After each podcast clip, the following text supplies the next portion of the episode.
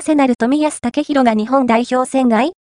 アジア杯参戦が原因と批判も、MF 三笘薫、ブライトンは、腰の負傷で、今季中の復帰が絶望的であるため、今年3月の北中米 W 杯アジア2次予選、北朝鮮戦での日本代表メンバー外がほぼ確実に。